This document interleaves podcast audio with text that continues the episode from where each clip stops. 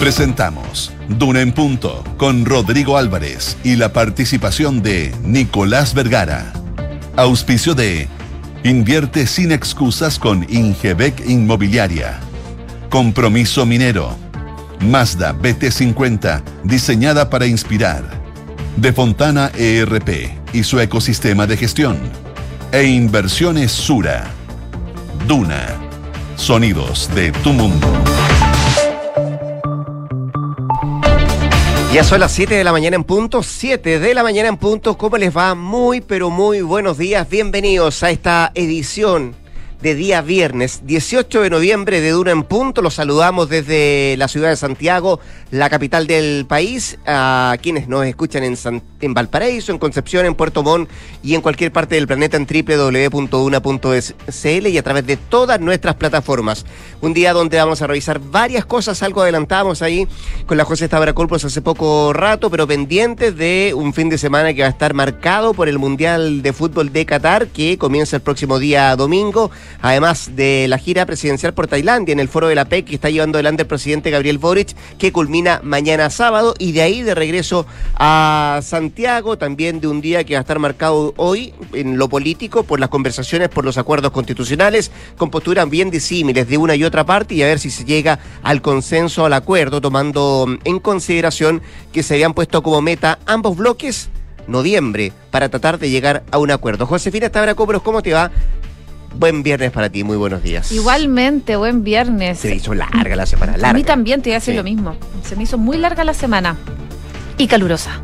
Y calurosa, y, no va a parar esto. Y no para, esto no para. 15 grados a esta hora, la máxima va a llegar hasta los 31 el día de hoy.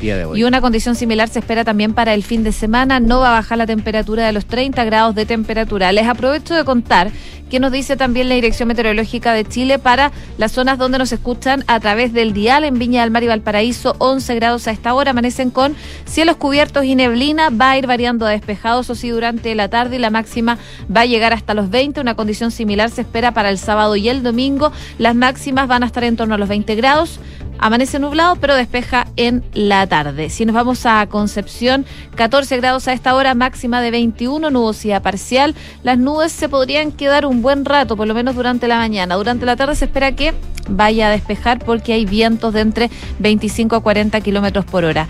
Y por último, les cuento de Puerto Montt, 14 grados cielos cubiertos con lluvia ocasional. Estos chubascos se mantienen durante toda la jornada del día de hoy. La máxima va a llegar hasta los 18 grados ya desde mañana. Podría bajar la intensidad de los chubascos solo mantenerse durante la tarde y el domingo nada, solo nubosidad parcial, incluso podría variar a despejado con una máxima de 15 grados de temperatura. Ya supo el pronóstico del tiempo de hoy día y también de este fin de semana. ¿Quiere saber quién nos acompaña en esta jornada de día viernes? Vamos a estar con Nicolás Vergara y también con nuestras infiltradas. Una que está bastante lejos en Tailandia, la Isabel Caro, que está siguiendo muy de cerca la gira por la PEC y la presencia en este foro por parte del presidente Gabriel Boric. Vamos a conocer las últimas novedades y cómo le fue las bilaterales de hoy día que tenía en agenda el presidente de la República. Y nuestra otra infiltrada es la José Tapia, María José Tapia, que nos viene a traer todos los detalles de la venta de Soprole, eh, el grupo peruano que pagó una millonaria cifra a Fonterra por la tradicional marca de lácteos de nuestro país. Eso con nuestros infiltrados. En un ratito va sacando un punto. Por ahora, cuando son las 7 con 4, cuando son las 7 de la mañana con 4 minutos, le contamos nuestros titulares.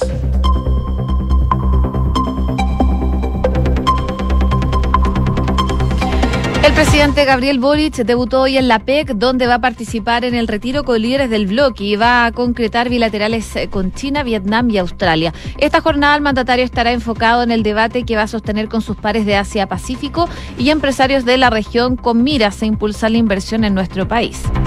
El oficialismo presentará hoy una propuesta sobre el mecanismo para una nueva constitución a la oposición. El presidente del Senado, Álvaro Elizalde, reconoció que están contra el tiempo en busca de cerrar un acuerdo antes de fin de mes y por eso sostuvo que se debe intensificar el diálogo. Los contagios diarios del COVID-19 siguen en aumento y los casos de UCI escalaron, pero el Ministerio de Salud define el alza como normal. Si bien en las últimas cuatro semanas se configuró un aumento de casi un 35% de personas internadas en unidades de cuidados intensivos, es una de las cifras más bajas desde el inicio de la pandemia. El gobierno y la fiscalía van a apelar a la revocación de la prisión preventiva para Ernesto Yaitul. El hijo del líder de la CAM se encontraba con la medida cautelar más gravosa desde septiembre, imputado por su presunta responsabilidad en un ataque incendiario registrado en 2021 en Los Ángeles. Carabineros se sumó al gobierno en que hubo una baja en los delitos de encerronas. De esta manera, diversas interpretaciones provocó el informe de la Fiscalía Metropolitana Occidente que dice que hay un aumento de este tipo de delitos en la región metropolitana. En Noticias del Mundo, el Congreso peruano autorizó a Pedro Castillo a viajar a Chile para reunirse con el presidente Boric.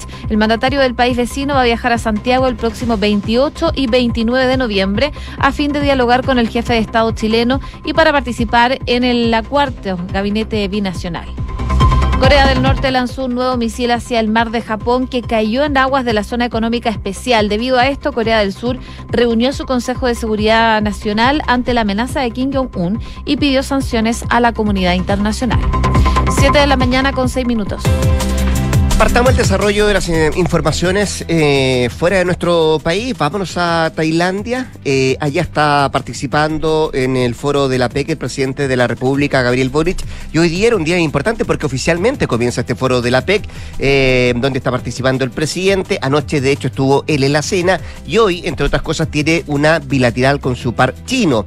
y en ese contexto que se está dando en, en torno al foro de la PEC, por más allá de las participaciones de las bilaterales, también y lo había dicho el propio presidente antes de viajar, quería volver a Chile con buenas noticias desde el punto de vista económico, desde el punto de vista de las relaciones con sus pares y también desde el punto de vista de la defensa de la democracia. Eran como los tres objetivos que se había puesto el presidente antes de viajar a la PEC para, mm, para volver más o menos con esa, con esa intención. Y en ese contexto, el equipo que acompaña al presidente y que lo está encabezando la canciller Urrejola busca además cambiar eh, la estrategia de alguna manera rediseñar su plan de cara al TPP-11 y a la firma también de las side letters, estas cartas laterales, eh, por parte de los países miembros tras lo que se supo ayer, la negativa de Canadá de firmar justamente estas cartas laterales y buscar entonces ahora instalar el debate conjunto sobre los mecanismos de, resolución de controversias.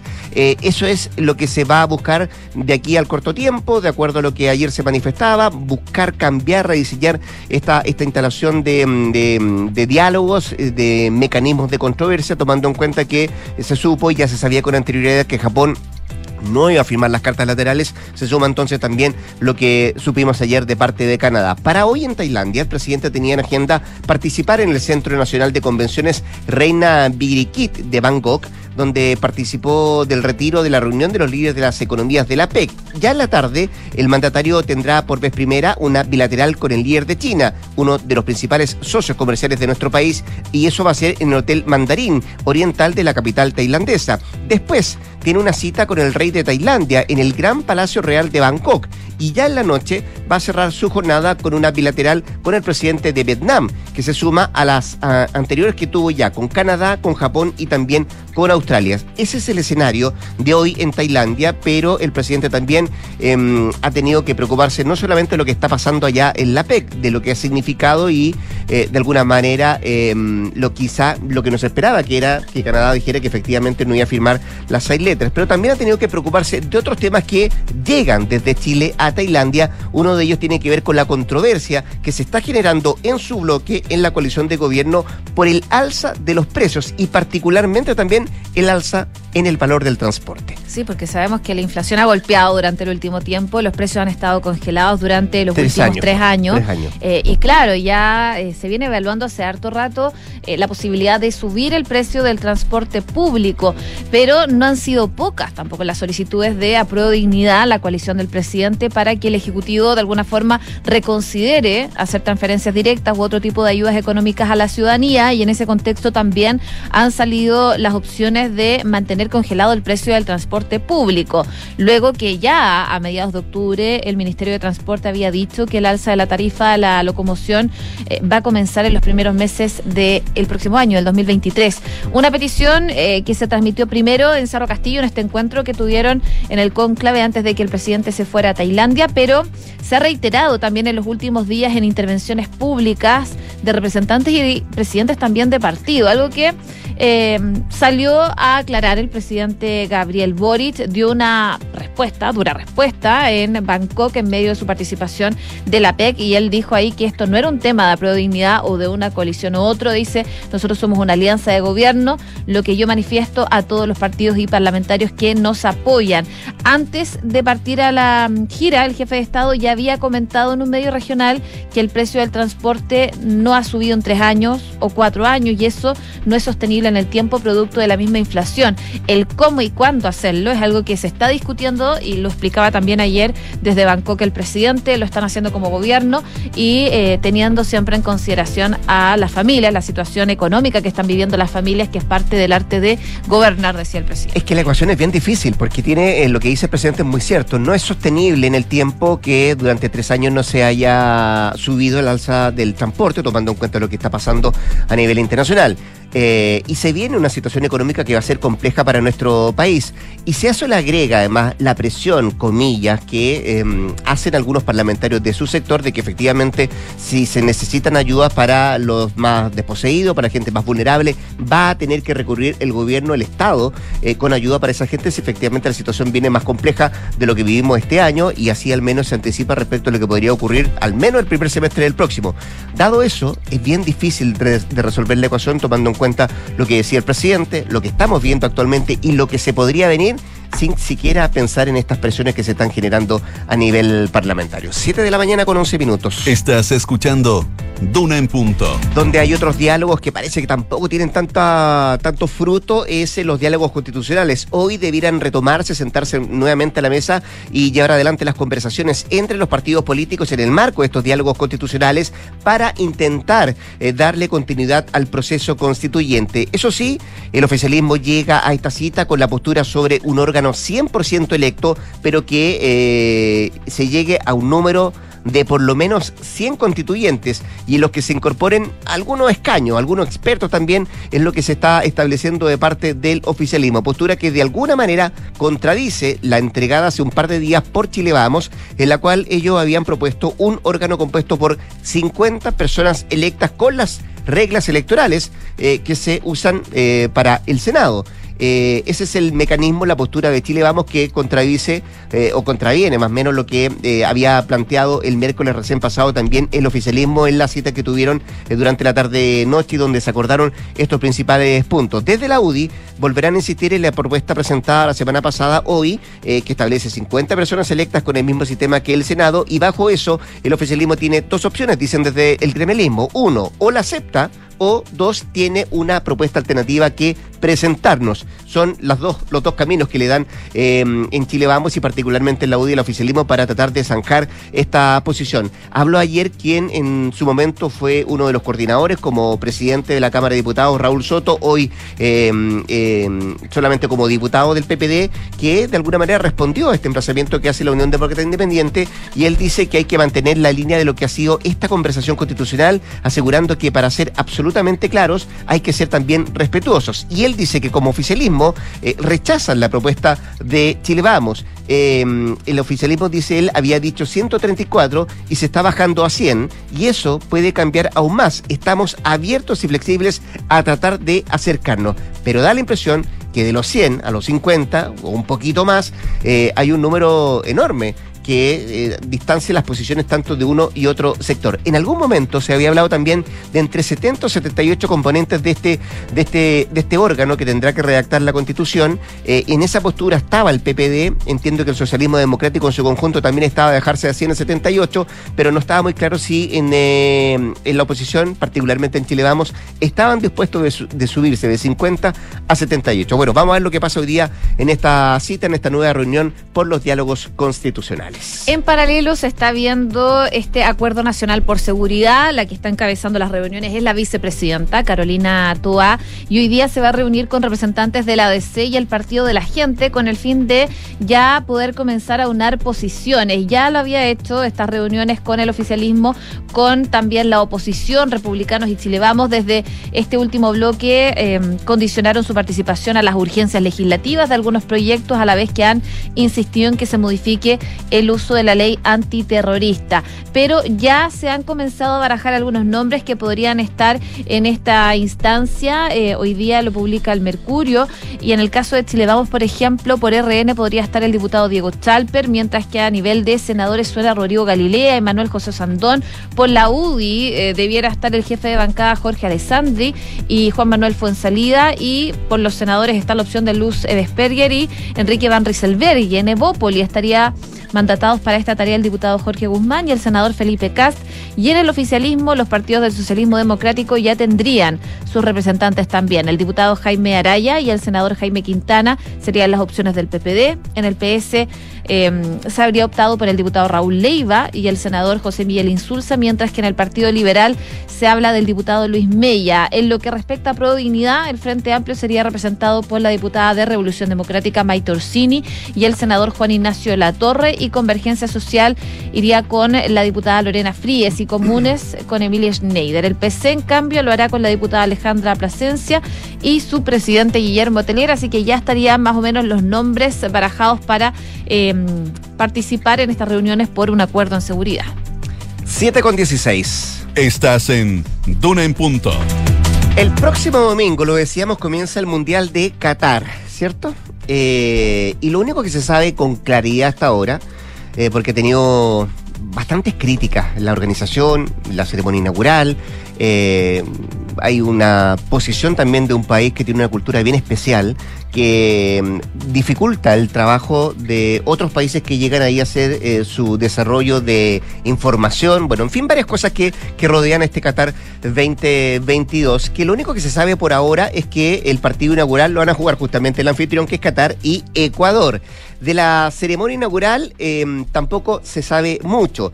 Eh, y como yo decía, hay muchas críticas, especialmente desde países occidentales, a, por ejemplo, las férreas leyes que rigen en ese país algunas muy restrictivas de derechos individuales que se pueden pagar con cárcel, incluso para los hinchas que llegan para disfrutar del Mundial de Fútbol.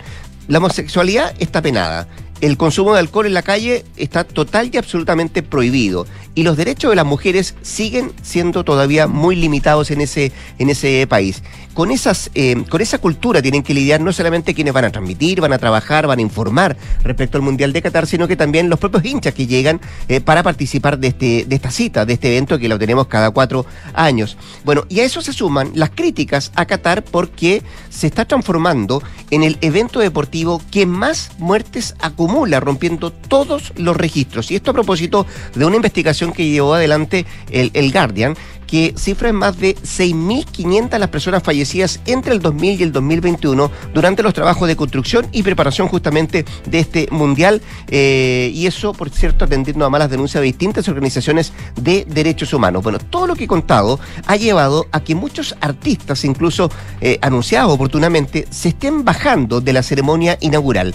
Em, por ahora se sabe que el grupo surcoreano BTS es uno de los que, eh, que tiene mayores seguidores en el mundo, sobre todo por su manejo además que tienen con las redes sociales, ellos sí aceptaron la propuesta y estarán el próximo domingo en el estadio eh, para animar la fiesta inaugural.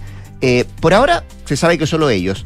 ¿Por qué? Porque supimos también durante la semana que se bajó la británica Dua Lipa, eh, que dijo yo no voy a estar en un país donde las violaciones de los derechos humanos todavía existen. Eh, también se dijo que la colombiana Shakira estaría en la ceremonia inaugural, pero no será así. Eh, ella había aceptado inicialmente y comenzó a promocionarse su presencia, pero recibió bastantes críticas, lo que la llevó a recular y decir, bueno, en definitiva, no voy a estar al igual que Dua Lipa. Rod Stewart también fue otro de los que se bajó, Black Eyed Peas, que también dijeron no vamos vamos estar en la ceremonia inaugural. Mira, fíjate, por ahora, eh, solamente la única certeza que tenemos es que juega Qatar con Ecuador a la una de la tarde del domingo en el partido inaugural. ¿Qué va a pasar antes en la ceremonia? No se sabe. Eh, porque todavía no está muy claro eh, el contexto de la ceremonia, ni también qué artista podría dar el puntapié inicial a esa ceremonia que también es tan esperada como el, como el Mundial de Fútbol cada cuatro años. Oye, ya hablemos de Twitter también. Hablemos de Twitter. Está la embarrada. Y de redes sociales, de BTS y todo eso. Hay un ultimátum que trajo una nueva crisis interna a la red social de Twitter. Sí. El multimillonario Elon Musk exigió jornadas laborales sin pausa a los trabajadores, algo que ha provocado, sabemos, una ola de renuncia. Y algunos de los empleados comentaron que en secciones relevantes de la compañía, de hecho, casi no quedan ingenieros. La prensa local eh, en Estados Unidos cita a fuentes propias de la compañía que confirman que los trabajadores finalmente optaron por renunciar a la empresa y los directores cercanos a Elon Musk están intentando convencer al personal esencial para que no abandone Twitter. Pero ante el temor de las renuncias decidieron cerrar las oficinas por unos días. La situación es bastante compleja, Musk temía represalias y por eso eligieron impedir el acceso a las dependencias de Twitter. Los medios estadounidenses hablan de cientos de empleados que eligieron salir de la red social, incluyendo a ingenieros encargados de las áreas sensibles. El ultimátum, claro, provocó más probablemente una situación compleja en la empresa y estaba revisando que hay cientos de insultos contra Elon Musk proyectados en las oficinas de Twitter tras la renuncia de los empleados que se pueden ver en, las afueras de las oficinas en San Francisco. Así que... Em, realmente me imagino que no lo está pasando bien Elon Musk después de su compra de Twitter, pero claramente las decisiones que ha tomado no le han, no le han traído buenos frutos durante el último tiempo. 7 con 20. En Duna en Punto le tomamos el pulso a la economía. Revisamos indicadores. La UEF el día de hoy 34.742 pesos. El dólar cerró al alza nuevamente 922. Revistió todo lo que había bajado los días anteriores. El euro también al alza 952 pesos. El IPSA 5.172 puntos y el cobre 3,67 dólares la libra. Miremos la prensa económica que trae pulso en esta jornada de día viernes 18 de noviembre. Grupo peruano Gloria comprará su prole en 640 millones de dólares. Y otro título que destaca tiene que ver con el presupuesto 2023 que pasa al Senado, pero con varios tropiezos. Es lo que destaca Pulso. El diario financiero en su jornada de hoy día establece que, mm, como uno de los titulares, DirecTV busca abrir una nueva línea de negocios en Chile. Solicitó a la Subtel concesiones de banda ancha. Y también destaca, el gobierno pone el pie en el acelerador y busca apurar el trámite de la reforma tributaria. Parte de los titulares de la prensa económica esta mañana.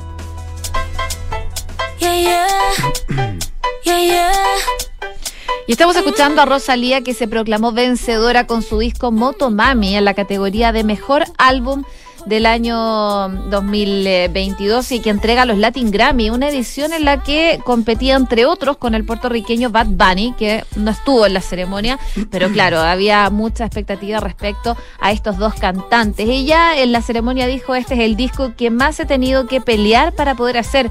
Fue duro, pero tiré para adelante, dijo emocionada la artista española en el escenario Ultra Arena donde se celebraron estos Latin Grammy 2022. Rosalía competía con Cristina Aguilera, con Marc Anthony, con Bomba Estéreo, Jorge Drexler, Elsa y el Mar. Fonseca y también con Sebastián Yatra en este gramófono latino de este apartado. Así que buenas noticias para la española que se consagra como reina y que ensalza por supuesto su legado. ¿Te gusta Rosalía? No es mi favorita, pero se deja escuchar. Sí, O sea, la bailas. Eso. Para bailar es muy buena, pero así como que la escucho constantemente. perfecto, muy bien.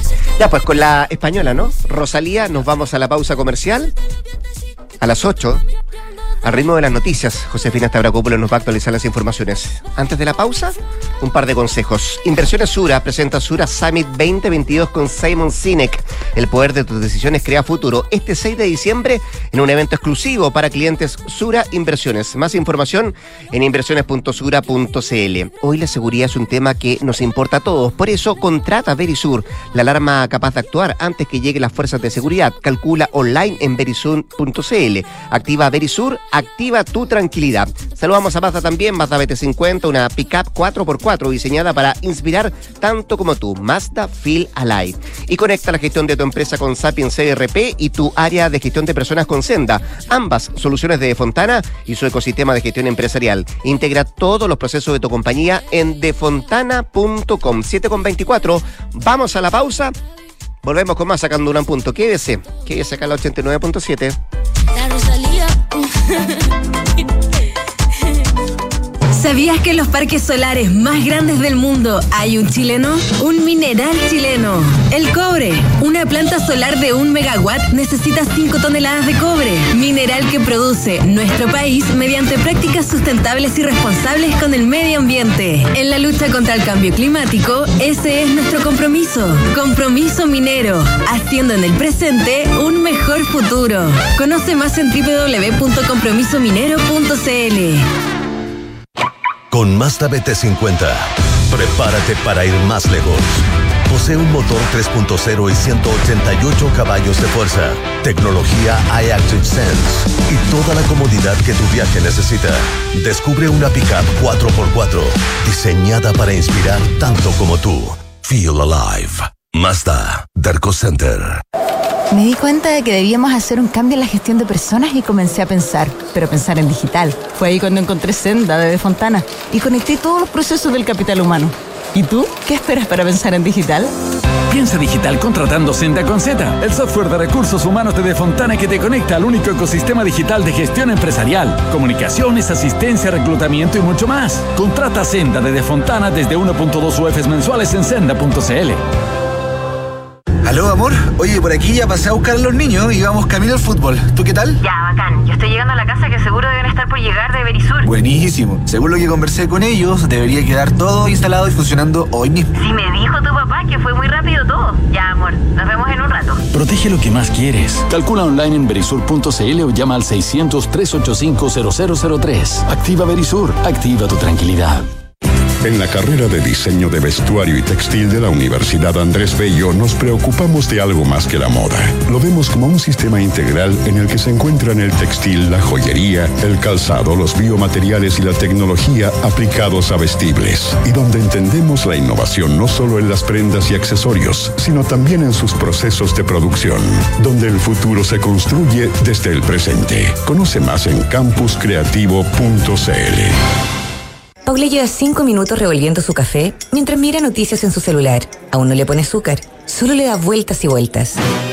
Hay momentos para darle vueltas, pero a la hora de invertir es mejor fondos, con soluciones simples y rápidas a través de la app o la web, donde un grupo de coach expertos te guiará según tu perfil de riesgo y objetivos. Deja de pensarlo y hazla simple con Scotia. Infórmese de las características esenciales de la inversión en estos fondos mutuos establecidos en sus reglamentos internos y scotiabankchile.cl. Infórmese sobre la garantía estatal de los depósitos en su banco en cmfchile.cl. Marca registrada de The Bank of Nova Scotia, utilizada bajo licencia.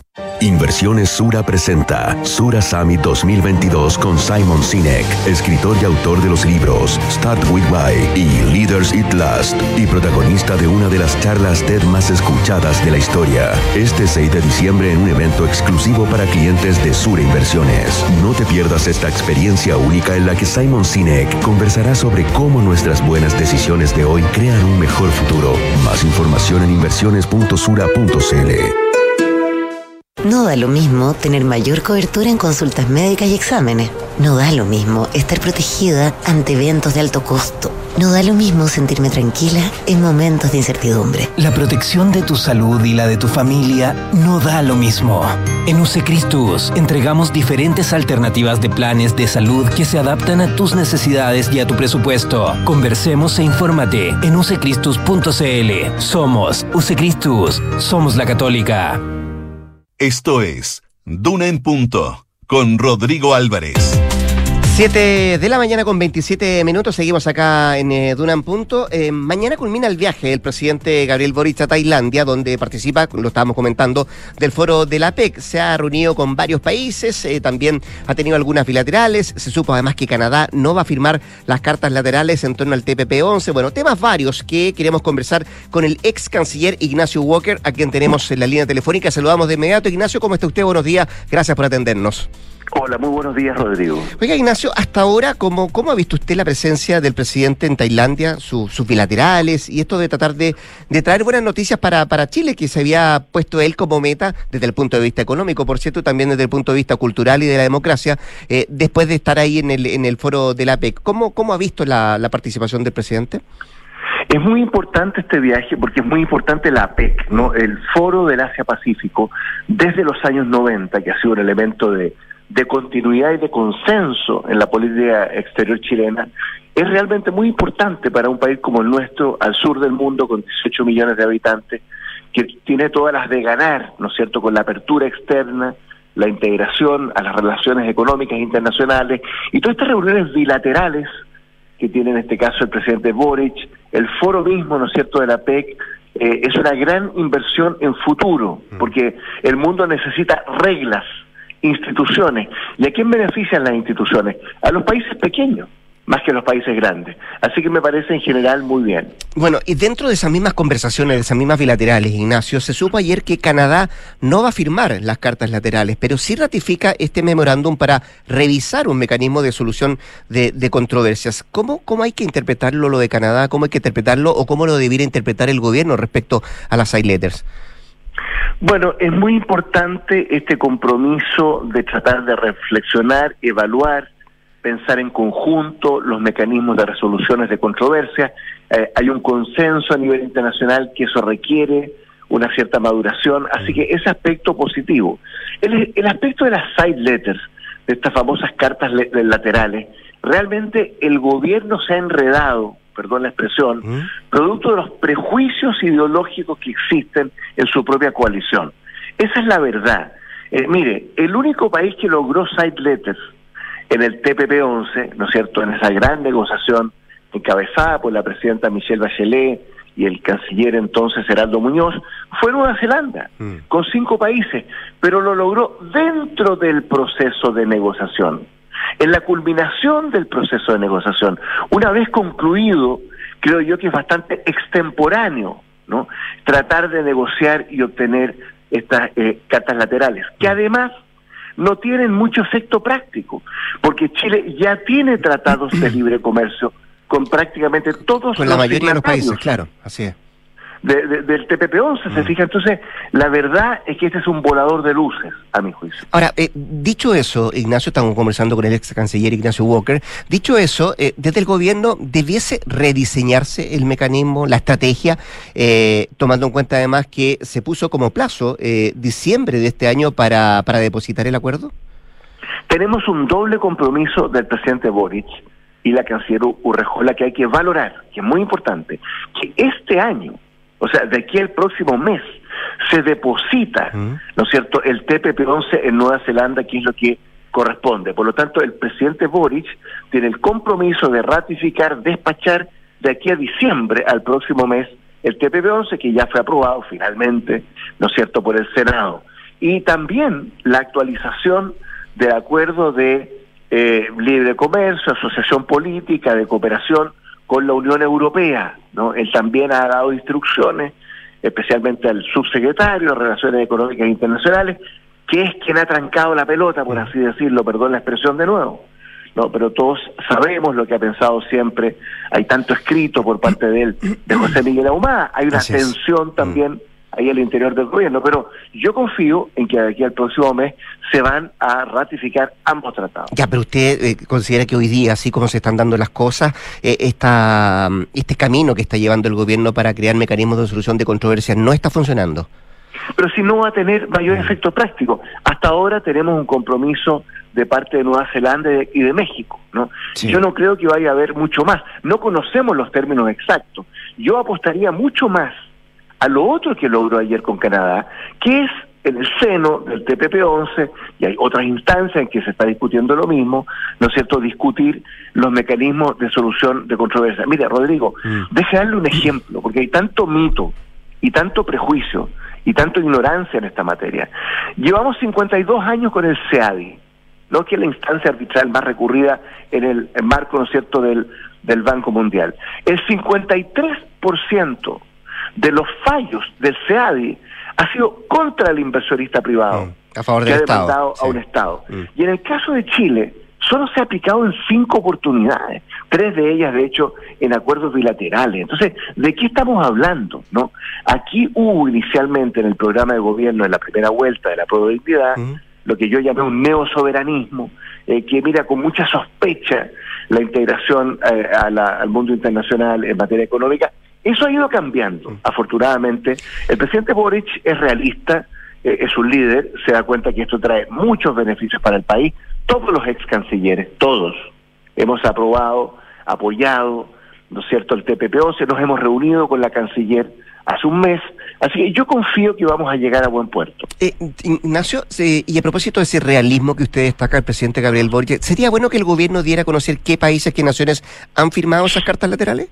¿El, número exacto importa? Estas conversaciones son reservadas, yo entiendo mm. eso. Mm. Eh, es el método de la diplomacia, no, no, tengo problema con eso, pero haber invertido tanta energía en las side letters, ¿ah? en las cartas laterales, que le insisto, no tienen mucho efecto práctico, porque las cláusulas ya existen en esos tratados con esos países, ¿no es cierto?, en materia de libre comercio, y van a regir, ¿no es cierto? Entonces, yo creo que ha sido una pérdida de tiempo, pero en fin, respeto, por mm. supuesto, el presidente de la República conduce la política exterior, eso hay que apoyarlo, pero yo creo que, mire, yo creo que había un giro en el gobierno en estos diez meses que tiene trabas, especialmente en materia de su coalición política, el apodo de dignidad, porque el socialismo democrático no tiene ningún problema con todo esto. La, la ministra de Relaciones Exteriores no tiene ningún problema con todo esto. Y por otro lado, la subsecretaría de Relaciones Económicas que tiene su propia eh, prisma, digamos, mm. para mirar estos temas y que yo encuentro muy equivocado, pero en fin, esa es una opinión personal. Eh, Ignacio, antes de ir a otros temas, eh, y cuando el presidente, también estando allá en el foro de la PEC, dice que Chile ha recibido presiones privadas en el marco de la guerra comercial entre China y, Estados Unidos, ¿qué, quiere exponer el presidente? ¿Qué quiere exponer el mandatario? No, él, ha hecho un punto, él ha hecho un punto que es válido, en el sentido que Chile no va a ser parte de esta confrontación entre Estados Unidos y China, primero. Segundo, que Chile, nuestro país, aspira a tener las mejores relaciones con Estados Unidos y con China, ¿no? Y tercero, que hay un conjunto de países, ¿no? Que están y estamos empeñados, me parece bien, en buscar, algunos hablan de un no alineamiento activo, a mí no me gusta mucho ese concepto porque es de los años 60, pero que estamos empeñados, ¿no es cierto?, en que, que la cooperación, el multilateralismo, ¿no es cierto?, es decir, las reglas, las instituciones en un periodo en que la OMC, la Organización Mundial de Comercio, eh, ha caído prácticamente en desuso, las grandes potencias al final hacen priorizar sus propios intereses, incluso Estados Unidos, y no solo con Trump, ¿ah? en materia de OMC. Entonces, un país como Chile, los países del sur del mundo, tenemos que abogar siempre por las reglas, las instituciones que benefician al final, más que a los grandes, a los chicos y a los medianos. Eh, Ignacio Walker, ex canciller, quiero, quiero cambiarlo de tema. déjeme llevarlo a la democracia cristiana, del partido del cual usted ya no milita.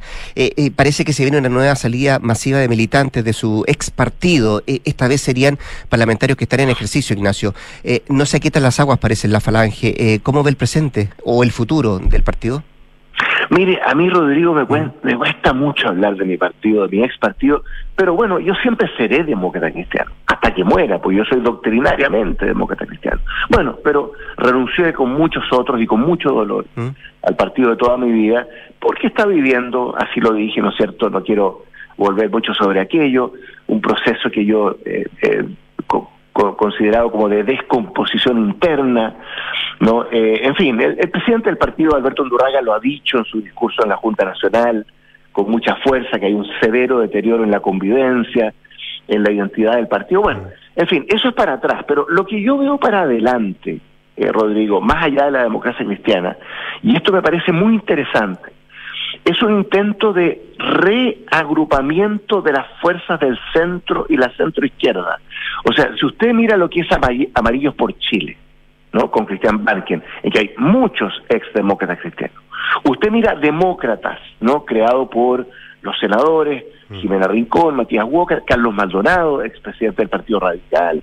Bueno, una que nos una con Javier Aparada, con Felipe Arboe, con Andrés Velasco, mucha gente que perteneció a la concertación. Hay un, un intento, y yo como independiente, porque no voy a entrar a militar en un partido, al menos en el próximo tiempo, como independiente con otros, queremos contribuir a eso que en el futuro es lo más importante, rearticular una gran fuerza de centro y de centro izquierda que permita alejarnos de los extremos, de la polarización, construir acuerdos y mirar el futuro con mucha fuerza. Ese, esa es como la visión que usted tiene. Pregunta última, Ignacio. Eh, ¿Es Undurraga el hombre que puede sacar a flote el partido? Mire, eh, lo mejor que pudo haber hecho esta Junta Nacional, considerando la situación crítica que está viviendo la democracia cristiana, es yo creo confirmar o elegir a alguien como Alberto Undurraga, que es una persona seria, él fue vicepresidenta cuando yo fui presidente del partido, eh, del año 2000 al 2005, tenemos una larga historia, 2010 al 2015, perdón, una larga historia en conjunto, un diputado, una persona que fue alcalde, que fue ministro de Obras Públicas, una persona seria, con valores. Así es que, bueno, dentro de la situación crítica, creo que la democracia cristiana tomó una buena decisión al pedirle a Alberto Undurraga que encabezara esta, esta construcción partidaria, esta directiva. El ex canciller Ignacio Walker conversando esta mañana con Radio Duna. Ignacio, muchas gracias, que esté bien. ¿eh? Muchas gracias, Rodrigo. Usted, buenos Un días. abrazo, buenos días. 7 con 39, vamos a la pausa. Invierte sin excusas con Ingebec Inmobiliaria. Ahora te ayudan a comprar un departamento en verde o con entrega inmediata pagando el pie hasta en 48 cuotas sin intereses. Descubre este y más beneficios en ingebecinmobiliaria.cl. Y en las fábricas de buses eléctricos más grandes del mundo hay un chileno, un mineral chileno. Los buses eléctricos necesitan 369 kilogramos de cobre y también molibdeno para funcionar. Compromiso Minero tiene como objetivo adoptar con los eh, minerales necesarios para combatir el cambio climático y así ayudar también al planeta. Conoce más en compromisominero.cl. Al regreso de la pausa, Nicolás Vergara y nuestras infiltradas sacando un punto. Isabel Caro y la José Tapia, María José Tapia, en un ratito más acá, el 89.7. En Ingebec Inmobiliaria te ayudamos a comprar un departamento en verde o con entrega inmediata, pagando el pie hasta en 48 cuotas y sin intereses. Evalúate y obtén una asesoría profesional para invertir con nuestros asesores y accede a esta u otras promociones. ¿Qué esperas? Invierte sin excusas y llega a la meta con un buen pie. Ingebec Inmobiliaria, tu inversión, nuestro compromiso.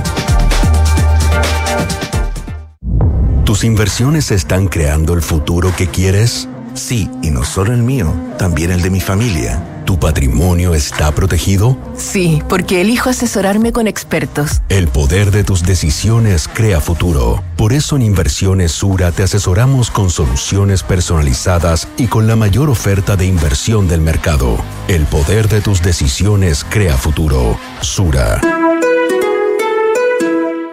Aló, amor. Oye, por aquí ya pasé a buscar a los niños y vamos camino al fútbol. ¿Tú qué tal? Ya, bacán. Yo estoy llegando a la casa que seguro deben estar por llegar de Berisur. Buenísimo. Según lo que conversé con ellos, debería quedar todo instalado y funcionando hoy mismo. Sí, me dijo tu papá que fue muy rápido todo. Ya, amor. Nos vemos en un rato. Protege lo que más quieres. Calcula online en berisur.cl o llama al 600-385-0003. Activa Berisur. Activa tu tranquilidad. Enfrentar el cambio climático es tarea de todos.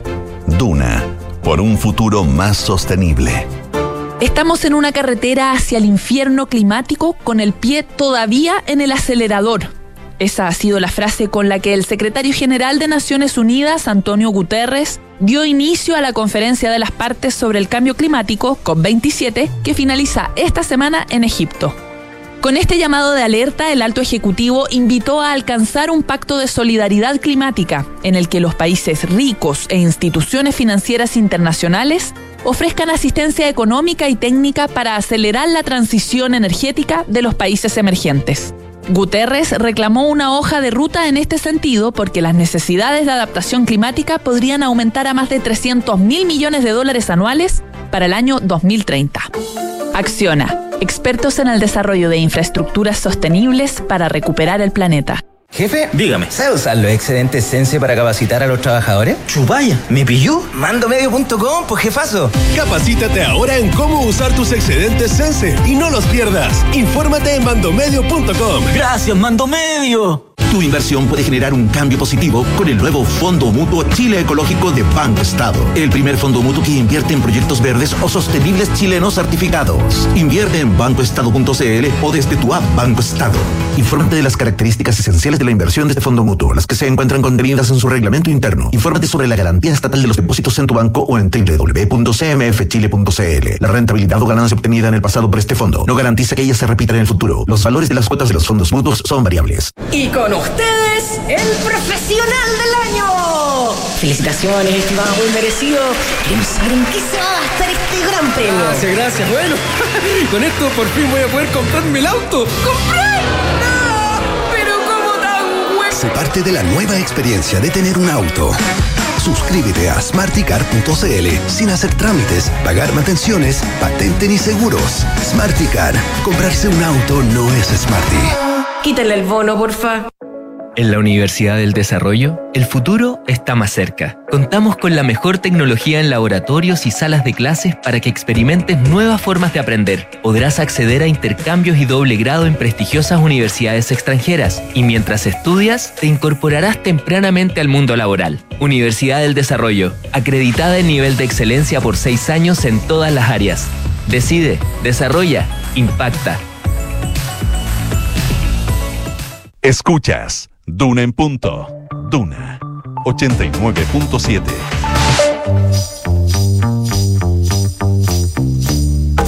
Son los infiltrados en Duna en punto.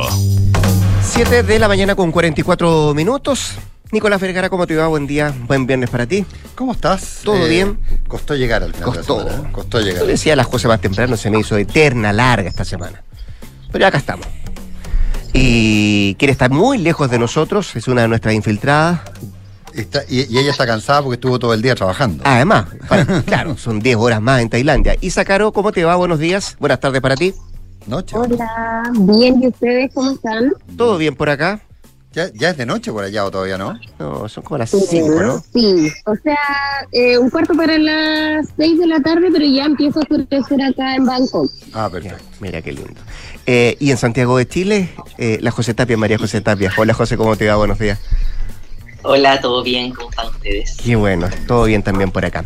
Eh, partamos en Bangkok, pa- partamos en Tailandia con, eh, con la Isa Caro para que nos cuente cómo ha sido esta jornada, eh, la oficial del, del foro de la PEC, Isa, las reuniones que ha tenido el presidente y cómo, cómo va a terminar esta jornada también para el mandatario. Sí, Rodrigo, bueno, el presidente Gabriel Boric inició su segunda jornada acá en la capital tailandesa muy temprano esta mañana, eh, porque hoy día se iniciaba este primer retiro en donde los líderes de las 21 economías del Foro de Cooperación Económica eh, de la PEC eh, se reúnen y sostienen conversaciones eh, de carácter más bien privado, ¿cierto? Pero en el marco de lo que ha establecido la organización y que apuntan, eh, por supuesto, a temas eh, geopolíticos, pero también sobre todo económicos, de integración, eh, de protección eh, al medio ambiente, ¿cierto? Y de eh, compromiso con mitigar de alguna manera las causas eh, del cambio climático. Durante la mañana el presidente participó entonces de este retiro y luego ha sostenido distintas bilaterales el día de hoy.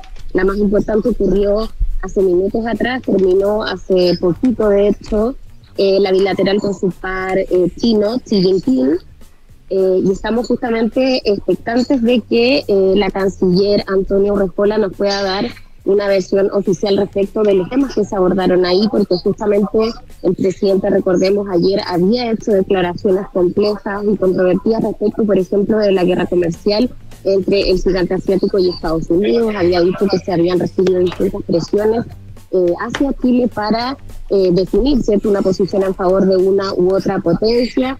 Así es que eh, esa era parte de las posibilidades de conversación entre ambos líderes, pero por supuesto también eh, agendas eh, bilaterales en común, materias económicas, de integración, eh, también culturales. El presidente ha subrayado mucho eso. En el fondo, su mensaje al llegar acá dijo, no, esto no es solamente económico, esto no es solamente inversión, también es intercambio cultural. Estaba muy interesado también, eh, sobre todo, conocer la cultura acá eh, tailandesa, así que esa ha sido parte de su agenda.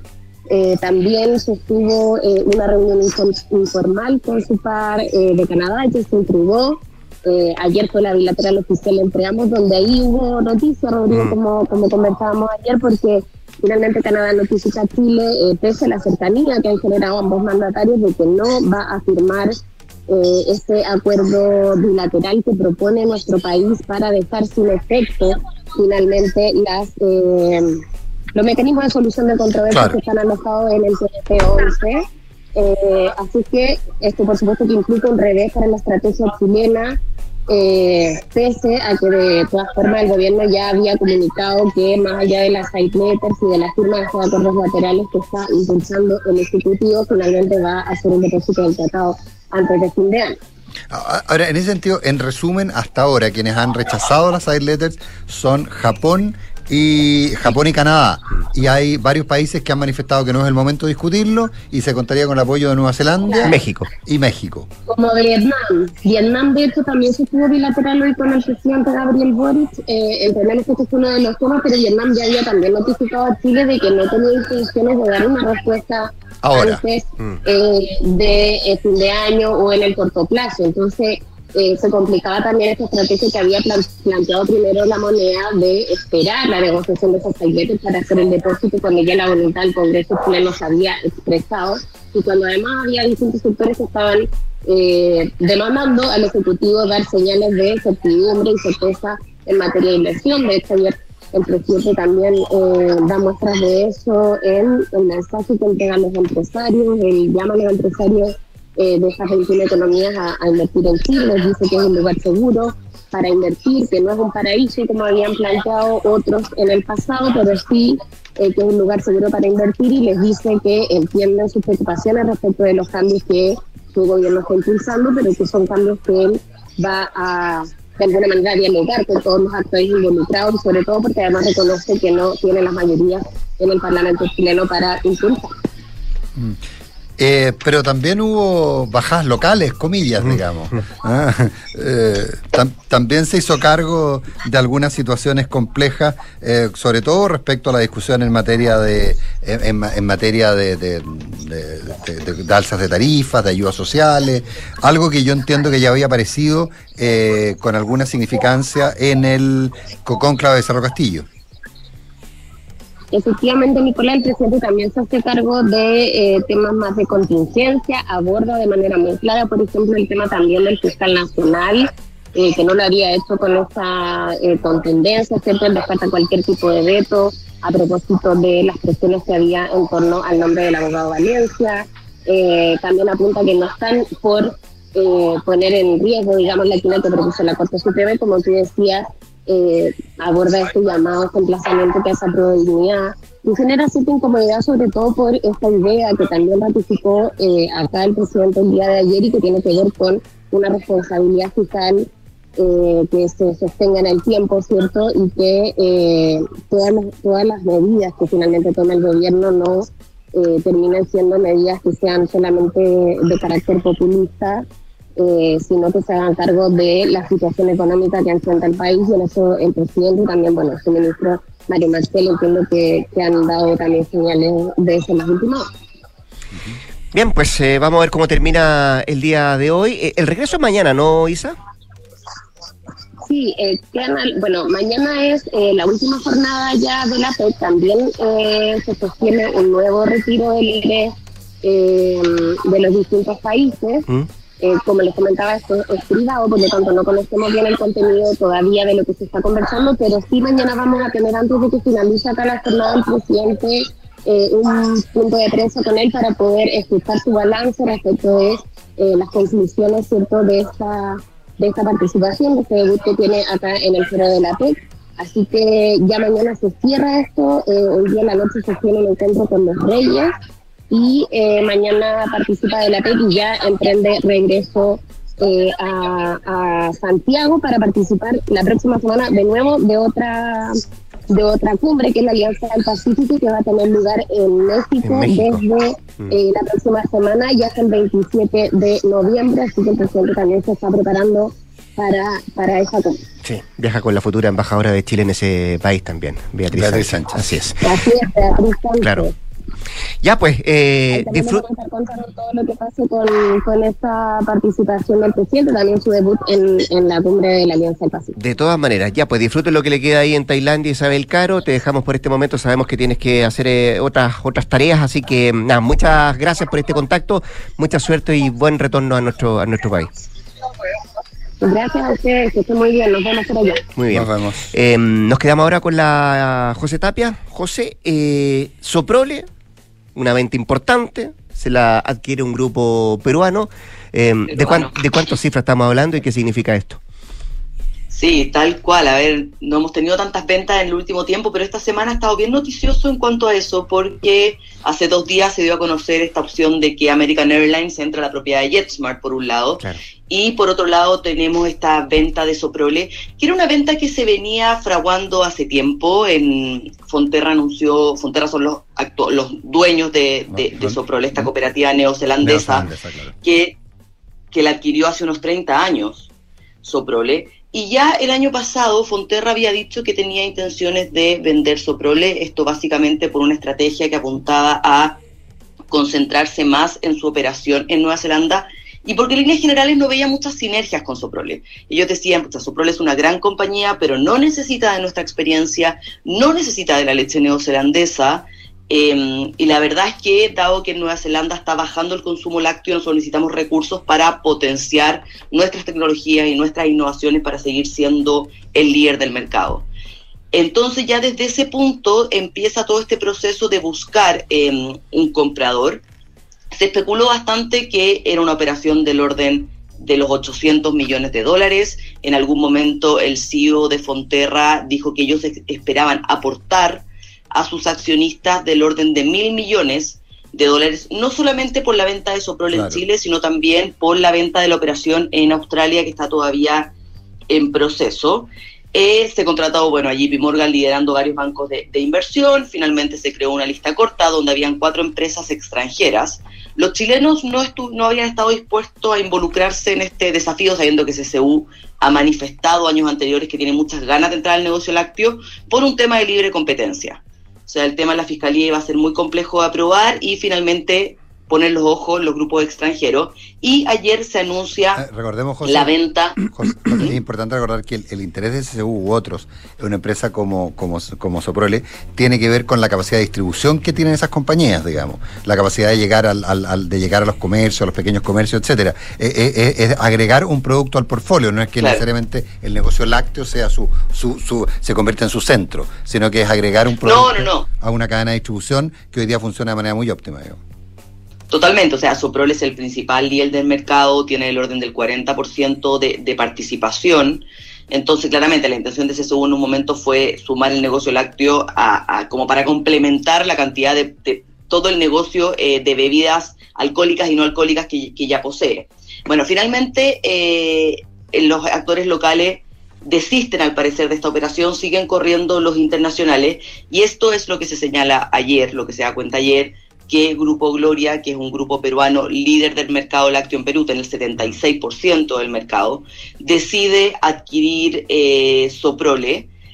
Son 640 millones de dólares la operación. Em, nosotros habíamos publicado previamente que esta operación debiera haber rondado los 800 mil millones, como yo les decía. De pesos. Eh, por ende, no, 800 millones de dólares. Es que dijiste 800 mil, entonces me asusté. Otros, perdón, 800 millones de dólares. Disculpa. Eh, nosotros habíamos dicho que podía rondar los 800 millones de dólares y, eh, y por ende llamó la atención un poco el precio. Se pensó y se estimaba que iba a ser más, por ende ese era el pulso un poco de- del mercado. Pero finalmente se cierran 640. Eh, esto viene acompañado no solamente de, el- de la venta a Fonterra, Fonterra tiene el 98% de Soprole, pero hay 600 accionistas minoritarios bajo los, por los cuales eh, Gloria va a, lanzar, va a lanzar una OPA para adquirir también esa, esa participación. Esto requiere ser aprobado por la Fiscalía Nacional Económica, por ende todavía falta un proceso por, por avanzar. Esto no es primera vez que Gloria pone el ojo en Chile.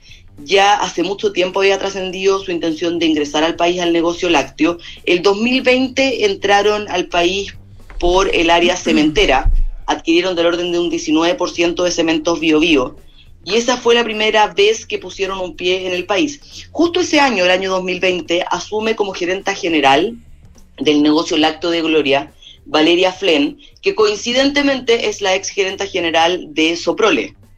Fue gerenta general de Soprole hasta diciembre del 2019 y a comienzos del 2020 asume en Gloria. Por ende, ese nexo siempre un poco se eh, pensó que podía incidir en una posible decisión de Gloria de sumar Soprole a su portafolio. Valeria Flen siempre trabajó en el grupo Fonterra hasta Gloria, de hecho. Por ende conoce perfecto el negocio, lo conoce al dedillo. Aparte, varios eh, ejecutivos de Gloria han estudiado en Chile. Eh, hay tres de la plana mayor, incluyendo el eh, director ejecutivo, que es hijo del dueño del Grupo Gloria, que tiene MBA en la Universidad Adolfo Ibáñez. Por ende, la realidad chilena la conocen, la conocen muy bien y el negocio lácteo de Soprole, obviamente, eh, también muy bien. Ahora viene el proceso de OPA y a- anoche Soprole sacó un comunicado eh, llamando un poco a la calma también de los trabajadores. Soprole tiene más de 2.000 trabajadores, diciendo que el compromiso de Gloria es mantener la operativa tal cual. O sea, Soprol, eh, Gloria compra la operación completa, no debiera haber cambios ni en el plan estratégico ni en los eh, trabajadores de la compañía. Eh, se espera que esta operación al menos se cumpla eh, la aprobación de la Fiscalía Nacional Económica, que se estima que no debería haber problema, Gloria no, no- tiene presencia en el grupo lácteo en Chile. Eh, y por un lado el lanzamiento de la OPA, que esas cosas estén completas en los próximos seis meses. Por ende, ya el primer trimestre del próximo año ya Gloria debiera hacerse cargo de la compañía eh, y ya poner su sello, obviamente, en el negocio acá en Chile. María José Tapia. Muchas gracias, José. ¿ah? Muchas gracias por, a ustedes. Por toda esta y feliz cifra. viernes. Nos Sí, vamos. también para ti. Descansa el fin de semana. Gracias. Gracias, Nicolás. Gracias. que estés Muy bien. ¿ah? Nos vamos rápidamente. Bien, hablemos en off. Y antes, eso sí, la actualización de informaciones con Josefina Estabracópolos. Por haberse informado con nosotros, muchas gracias. Buenos días. Buenos días. En la Universidad del Desarrollo, el futuro está más cerca.